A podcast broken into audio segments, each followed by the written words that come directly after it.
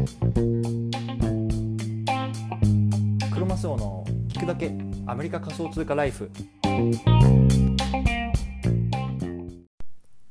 皆さんおはようございます。今日は9月6日の、えー月曜日の朝ですね。皆さんいかがお過ごしでしょうか？クロマスオです。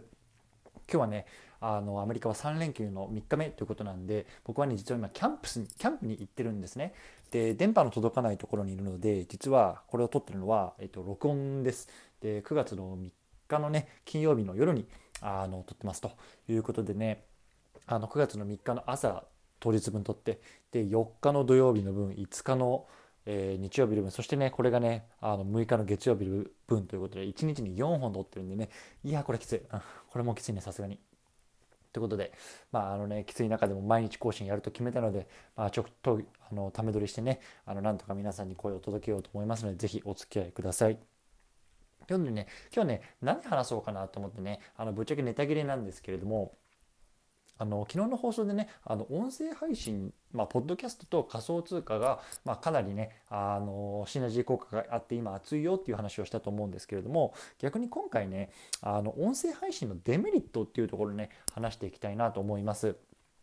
ということでね今日のテーマは音声配信のデメリット3つというところでね紹介したいと思います。でね、まず先に結論だけ言っちゃうと、1つ目、お金にならない。うん、これマジで金にならないですよ。で、2つ目、喋りが上手くないと間が空いたりぎこちなくなる。うん、そうですね。そして3つ目、修正が効きにくいと。この3つがね、ま音声配信のデメリットかなと思います。でね、まあ、僕に関して言うと,、えー、と今音声配信をまあ実は3月ぐらいからやり始めてて1回中断してたんですけれども、まあ、この8月の後半ぐらいからね、まあ、大体3週間ぐらいこう毎日更新っていうのを続けていて、まあ、累計だとどれぐらいかな、まあ、560本撮りましたね。で一応あの Apple Podcast の、まあ、投資っていう部門で大体60位ぐらいのね順位にランクインしたっていうのでまあねそれなりにねこうあの慣れてきたかなっていうところなんですけれどももしあのねこの僕がねこの、まあ、34ヶ月続けてみていやこれちょっとねブログと違うなとかあの SNS と違うなと思ったねデメリットをね、まあ、ちょっと述べていきたいなと思いますのでお付き合いください。はい。ということでね、あの、早速行ってみたいと思うんですけれど、まず1つ目のデメリットね、まあお金になりませんよと。うん、これはね、マジで金にならないですね。あの、まあ、音声マーケットで特にね、あの、日本の市場だと、まあ、これから来るようなあのところで、まあ、あのなかなかスポンサーもつきにくいとかあのいうところもあってちょっとまだねお金になるにはねあの時期尚早な感じがしますよね。で一方でねアメリカだともうこのアンカーでもあのスポンサー入れることできますしあの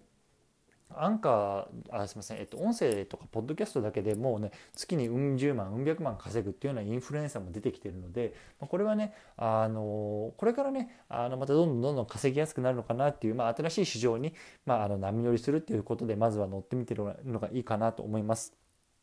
でね、僕に関して言うとあのこの今回もねちょっと流そうと思うんですけれども大体ねあの番組の半分ぐらいで一回あの CM というコマーシャルというかあのスポンサーのあの告知を入れてるんですね。で僕はあのアンカーのねあの告知を入れてるんですけれどもこれはねあの今アメリカでしかできないんですよね。で日本ではできないんですけれども、まあ、このあのスポンサーの告知を流すことによってそれを聞いてくれたえっ、と何回聞かれえっ、とね1,000回聞かれて15ドルかなくらいなんですよ。で今大体僕がね、まあ、累計で溜まってきたのは大体まあ5ドルぐらいかななんでまあ3ヶ月4ヶ月やって5ドルしか稼げませんよというところで、まあ、まずねあのお金をね手っ取り早く稼ぎたいのであればねあの音声はねまだ難しいよっていうところを一つお話ししました。はい、ということでね、まあ、じゃあねそのスポンサーの告知どんなのっていうところでね聞いてみたい方いると思うんでね一回ここで区切ってねスポンサーの告知入れたいと思いますのでぜひ聞いてみてくださいどうぞ。はい、いかがでしたでしょうか？まあね、あのこんな風にね、アメリカではこうやってね、あの僕自身がこう CM を入れることができて、それに対してこう対価を受け取れるんですけれども、まあ、日本とかね、他の国だとね、まだこれね、アンカーではやってないみたいなので、まあ、これからちょっと注視していきたいなってところですね。またね、これあの、もしこれ聞いてる、こうなんだろう、あの、企業の方とかがいて、あ、クロマサのラジオ面白そうじゃんとか、これちょっと CM 出したらなんか良さそうな、な、みたいなところはね、こう別途スポンサーとしてね、あの、手を挙げていただくこととかもできるんですよね。まあね、あのもしね興味がある方はねもしねあの僕に個別に連絡いただければ、まあ、あのスポンサーとしてもしぜひあの紹介させていただきたいなと思いますのでよろしくお願いします。はい。ということで、音声配信のデメリット2つ目ですね。これね、喋りがうまくないと間が空いたりぎこちなくなるっていうことですね。まさにこれね、僕もそうなんですけれども、やっぱりねあの喋り慣れてないとこう間が空いちゃったりとかねあとは「えー」とか「う」とかをねあのそういうような言葉がねこう入りすぎてこう、ね、リスナーの方々にもちょっと聞きにくいなこいつの喋り方みたいなところでねこう思って思われてしまうことが多いと思うんですよね。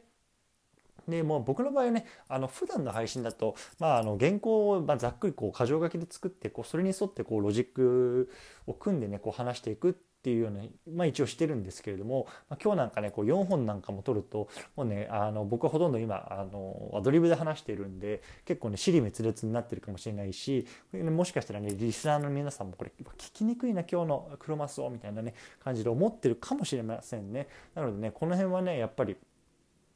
話して話してあの慣れていくしかないかなというところでね,、まあね、もしこれねあの僕は今副業としてやってるんですけれどもこれってね本業の方のね例えばねその会社員であればそのプレゼンテーションの場とかあとは例えば仮に、ね、こう転職活動しようとかっていう時にねこうあの面接官にねこう自分を伝えたいみたいな時のこう一応しゃべりの練習にもねまああのうってつけなんじゃないかなと思うんですよね。だからこれはね一応その、まデメリットでもありこう向上していくようなこう伸びしろがまるまだあるようなね、まメリットでもあるっていうようなところはね一応強調しておきたいななと思います。はい